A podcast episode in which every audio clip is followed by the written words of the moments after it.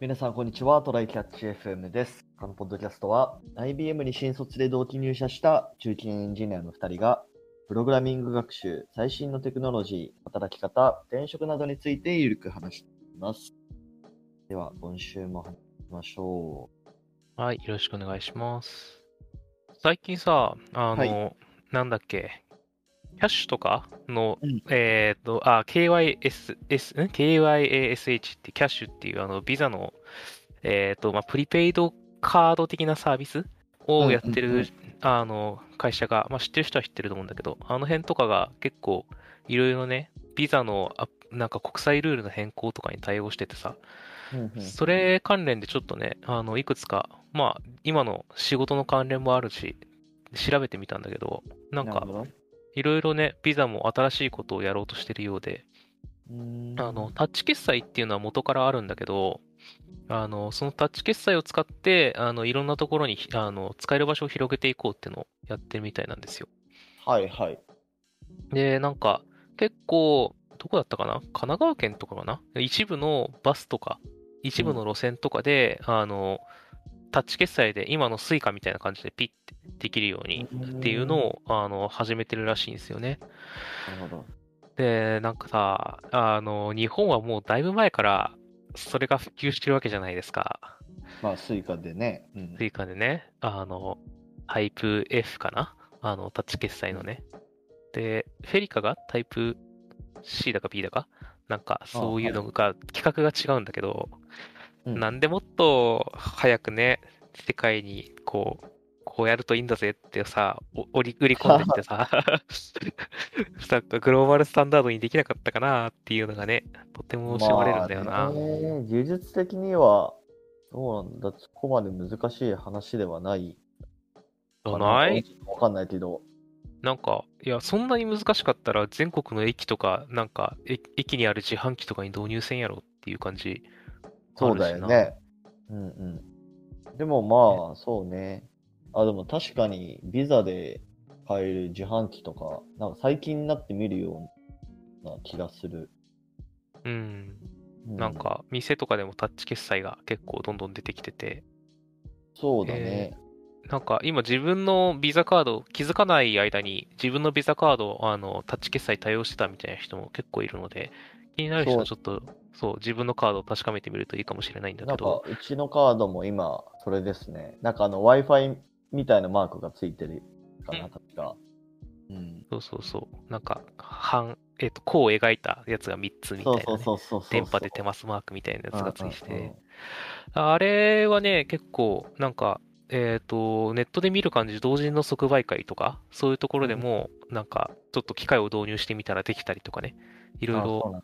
そう、なんか、個人とかでも、個人の売買とかでも使ったりし始められたりしてるみたいで、なんかね、いや、いいんだけど、こう、スマホでさ、今僕らお財布携帯でやってるけど、うん。あの企画って多分ちょっと違うんじゃないかと思うんだよね。そのフェリカと、そのモバイルスイカとかで使うやつと、タッチ決済のやつ。ってことはさ、またそのスマホがこの、ええーと、ビザのタッチ決済に対応するまでちょっと待たないといけないとかさ、その過渡期にこれ対応してるんだっけどうだっけみたいなめんどくささがさ、これお財布決済対応してるんだっけって、スマホを確かめるのが面倒だったあの頃に戻ってしまう感じがあって、そう、なんかね、ちゃんと派遣取りに行って、もうあんまり悩まずとも、どこでもこれ使えるよね、などのスマホにもこれ入ってるよねの状態を作ってほしかったなっていうまあ、感じがしそうねますね。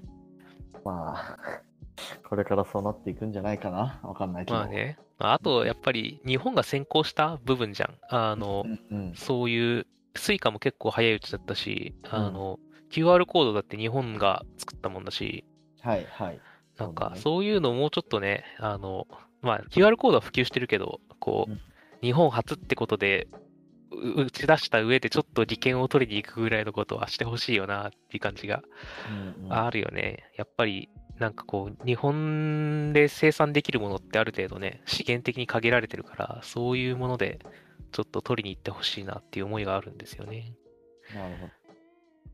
まあちょっと、うそうんね、クレジットカードで、あの、うん。タッチでできるの。まあ便利だなと思ってるから、個人的には使っていきたい。そうだよね。うん。んそれ自体はね、どんどん普及してほしいなっていうところはある。日本もね、なんかもっとこういうの出してくれると、こう国が潤っていいなっていうくらいの話なんだけど、そうね。なるほど。まあ、まだまだそういうものは出せるところ、ものはあるとは思うので、なんかいろいろ期待しつつ、あ海外初のサービスを割と最近はよく使うようになっちゃってるけど、うん、日本初のサービスもちょっと見ていきたいですね。そうだね。はい。はいじゃあ本題の方行きましょう。えっはい。と、本題がですね、これは、はいえっと、お正月、つだから元旦か。元旦にやってた、あの、ジョブチューンっていうテレビ番組、見た人いますかね？ポスター僕は見てないんだよ。な。でなんかチューンって作ってことはネプチューンなのか？くらいの。あ、そうね。まあそうなんだけど、まあ、うんジョブチューンってそもそも何の番組なんだろう。まあなんか、たまに見るんだけど、うん。えーっと、でもどうなんだろうな。とそもそものコンセプトは、うん。どんな番組かというと、一応、サブタイトルがあの職業の秘密ぶっちゃけます。だから、なんか、あなたの知らない職業の裏側みたいな。職業紹介の番組なのか。なるほど。まあみたいですよなんかそのお正月にやってたのは、うん。あのーコンビニの大手3社、セブン、ファミマ、ローソンが、うん。えっと、まあ、それぞれのその自慢の商品を持ち込んできて、うん。で、まあ、その三つ星レストランとかのシェフに食べてもらう。あ、なんか、あれか？ネットで見たおにぎり関連かなんかで炎上したやつか？ちょっと炎上してた、それも。うんはいはいはい。ネタになったね、いろんなとこで。そうそうそうそう。まあいろんな、なんか、例えば、なんだろうな、パティシエの、なんか、か、世界チャンピオンみたいな人とか、ちょっとうん詳細忘れたけど、まあうんそれくらいの、こう、権威のある人とか、まああと、中華の三つ星レストランとか、うんなんかホホテルのシェフとか、まあまあそういうような人たちが、まあ、8人くらい確かいるのかな、審査員。7人か。7人くらいいて、で、まあ、例えば、セブンのおにぎりですみたいな感じで、それ全員食べて、合格不合格みたいにジャッジをするんです。へえ。うん。で、えっと、確か、その、セブン、ファミマ、ローソンも、なんか、何品くらいかこう、ね、あの持ち寄ってるわけ。うんうん。うん。で、その、例えば8品とかのうち、まあ何品が合格で、何品が不合格か。うん。うん。っていうような、まあ番組なんですよ。はい。で、これはなんかもう、なんだろうな。コンビニのなんか本気度がなんかすごい感じれて、なんか個人的にはすごい楽しく見てたんだよね。えー、例えばなんか、うんどれみたいなのある、どれっていうのこ商品のこの商品がめちゃめちゃ力入ってて、みたいなまあだからその炎上で言ったやつだと、うん。あれどこだっけな？ファミマのおにぎりだったのだった気がするツナマヨおにぎりとかで、うん。まあ、なんで炎上したかっていうと、要は、あの、一人のシェフが、うん。あの、もうビジュアルが残念すぎるから食べないみたいな。もう食べることすら放棄してたみたいな感じだったんだよね。うん。うん。だからね、まあなんかそういうのもテレビで放送されちゃったらさ、うん。もう企業ブランドとしては大ダメージだよ。まあ、そうだね。なんか、あれは、なんか違う方向に、そのシェフが炎上しちゃった方向に行って、なんか、食ったらうまかったぞ、みたいな、なんか逆方向の、うん、なんか、こう買われる方の宣伝になってはいたけどね、結果的に。まあね。うん。ではまあそれ以外でもまあ普通になんか、いや、これはもうちょっとあんま良くないっすとか、うん。なんか僕は美味しくないと思いましたとかってまあ普通に言われてるわけよ。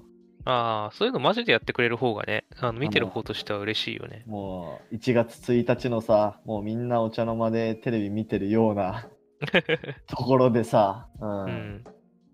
でもまあ、それでもやっぱりなんかそのコンビニ各社のこう製品開発担当の人は、うん。こうリスクを取ってその企画に参加してるっていうのはなんかすごいなんかちゃんとやってるんだなっていう気はしたよね。なるほど。うん、ちなみに結果としてはうん。どこが一番合格が多かったのえーっと、じゃあ、じゃあ試しに、あの、セブンがどうだ、結果としてどうだったかっていうと、うん。えっとまずなんか普通の多分、ご飯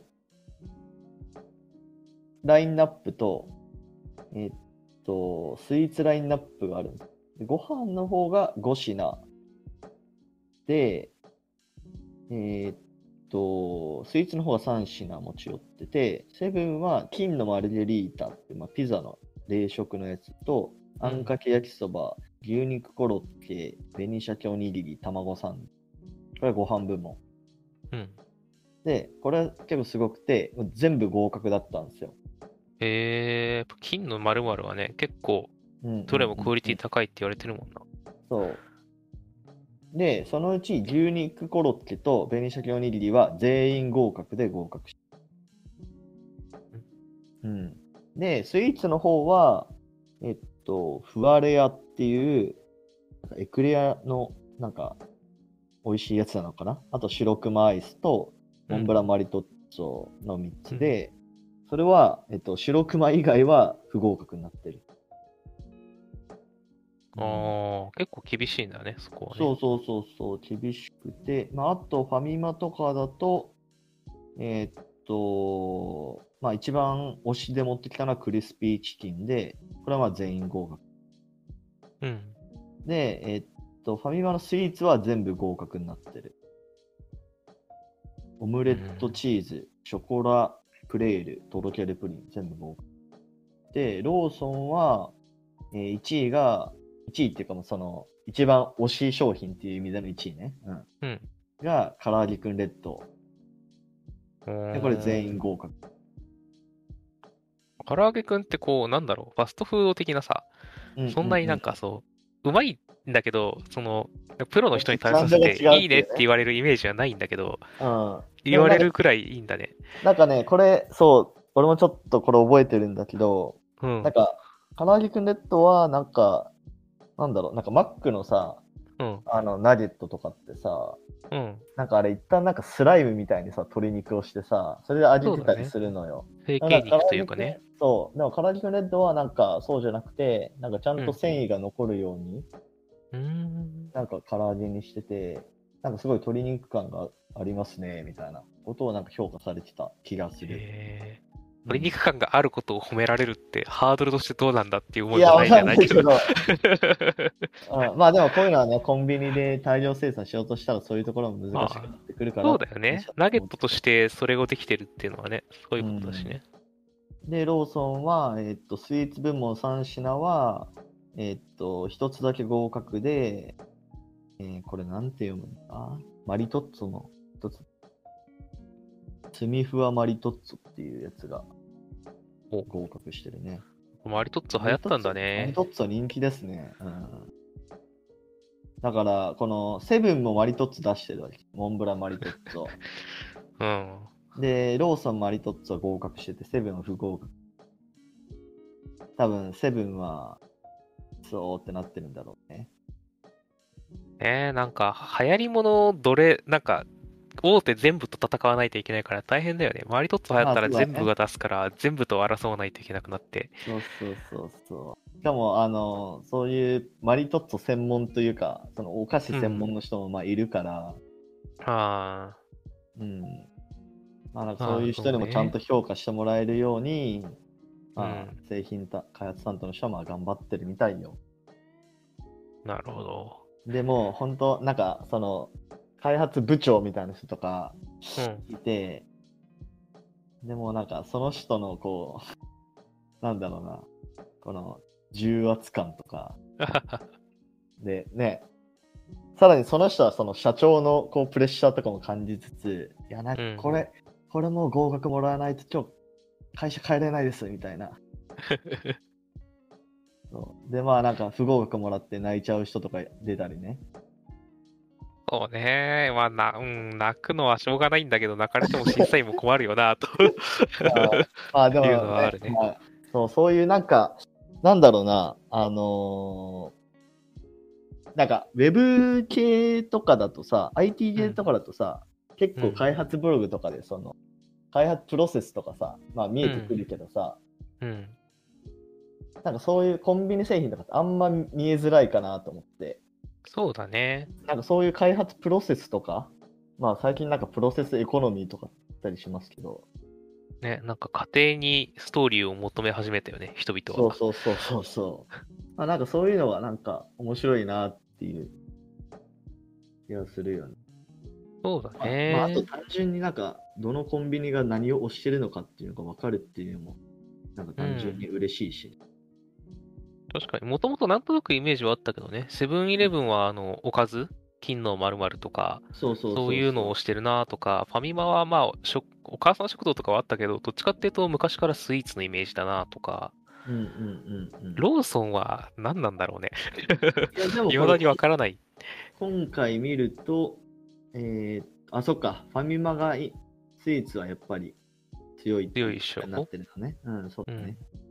ローソンって何が強いんだろうな。なんか唐揚げくんがあるイメージと、L チキがあるイメージはあるんだけど、エルチキもちょっとね、うん。そう大学に、うちの大学、その、僕が入学したのって移転してから数年とかだったから、まだあんまり店とかなくて、あのはいはいはい。コンビニはローソンがあったからめっちゃお世話になってたんだけど、うん。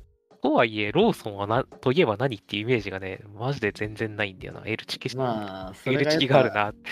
ぱ業界3位だからっていうところじゃない、やっぱ。まあ、なんかこれっていう強みが伝わりづらいのかな。うん。コーヒーもね、セブンとかがうまいイメージだしなってーいう。ん。確かに。そうだね。まあでも、ナチュラルローソンとか、ああ、そうだね。ローソン100とか、なんか種類を展開してるよね。うんローソンは。その辺のイメージ。でもなんかこの番組作った人からすると、よくこの企画成立できたなっていう、なんかそこへの尊敬もちょっとあるな。まあ、ちょっと調整はすごい大変だったとは思うけど、あとは出来レースにするかどうかとかね。もうセブンが圧勝しちゃったら、あと2社から怒られそうとか、あるかもしれい。ないけど、うんで、も、とはいえさ、すげえ宣伝になるはずだから、むしろお金もらってやってるレベルだよね。うん。あれかな？スポンサーでその時 CM 全部コンビニだったりしたのかな？そこまで見てなかったな。うん。いや、だって宣伝効果すごいでしょ？お正月番組でさ、商品めちゃめちゃプロセスまで見てもらえるんでしょ？そうだと思う。まあやっぱそこの帯がなんか良かったっていうのもあると思うし、まあ、うんあの不合格でも、うん。あの、スタジオの人から褒めてもらうっていうのはまあできるな。なんか確かにバナナマンとかって、うん。いや、これめっちゃうまいんだけどなーみたいな。なんかそれでフォローはもらえるっていうのはあるのかもしれない。そうだね。そういうのはね、いや、なんかやってくれるし、うんうんうん。まあやっぱプロセス大事にする人もいるからとか、なんか、まあどのぐらい力入れてるのか、ファミマはそりゃスイーツに力入れてるだろうから、ちょっとそこと比べてもとかはあるかもしれないけど、まあ中身まで見てもらえるのは大きいんじゃないですかね。結ま構あいろんなものが増えてるもんね、そういうの。多分毎年やってるんだよね。毎年正月にやってるかはちょっとわかんないけど、なんかね、1年前に不合格食らったやつのリベンジに来ましたとかやってて。あー、うん結構ロングセラー商品なんだ、じゃあ。あ、その番組がってこと？あ、いや、その、1年前もつ作ってた商品なんだなって。あ、まあだからその、唐揚げくんとかもずっとやってたりするじゃん。ああ、まあそうだね。うん。そういう定番商品を除いて、コンビニって結構このサイクルが早いイメージがあるからね。うんうんうん。そうそうそう。まあそういう意味で、なんかこういうテレビ番組はやっぱ、なんかうん。ね、みんな最近 YouTuber 面白いって言ってるけど、うんなんかこの企画力はやっぱ YouTuber には勝てんなっていうのもちょっと思ったね。まあね、せいぜい YouTuber がやるとしたら、なんか、有名 YouTuber 集めて、どれがうまいか品評会とかぐらいだもん。食べてみたみたいな。あ金かかってるだろうな、やっぱ企画にしても。そうだね。うん。でも僕ら、例えば僕らの業界でこれやるとかなってなったらさ、うん。これ、こういうのをね、なんか、こう、さっきも言ったけど、技術ブログとかでさ、なんかこんなことやってますこういう経緯でやってましたみたいなとかあるけど、なんかこう、結果出来上がったシステムの品評とかってさ、超難しいし、全然ないじゃんは。確かに。どことどこ比べて、ここがいけてるよねとかってもさ、あんまないじゃん。まあねなんかちょっと、なんかどっかでね、いや、あんまりその、比べるのがいいっていうわけでもないし、あの、一概に比べられないから、そういうことしてないっていうのもあるんだけど、うん。なんかちょっとね、そういう、なんか、それに近い企画のようなね、何か楽しいことができるなら、ちょっとどっかで見てみたいよね。はい。まあ今日は、まあそういう面白い 番組がありましたよっていう、ただのご紹介でした。正月を思い出した回でした。はい。はい。やってますか。はい。えー、ではこういう感じでですね、週2回のペースで配信しているので、Apple Podcast もしくは Spotify でお聞きの方はぜひフォローをお願いします。えーまた質問箱の URL を概要欄に貼っているので、質問、コメントなどしていただけると嬉しいです。では、今週も聞いていただきありがとうございました。ありがとうございました。またね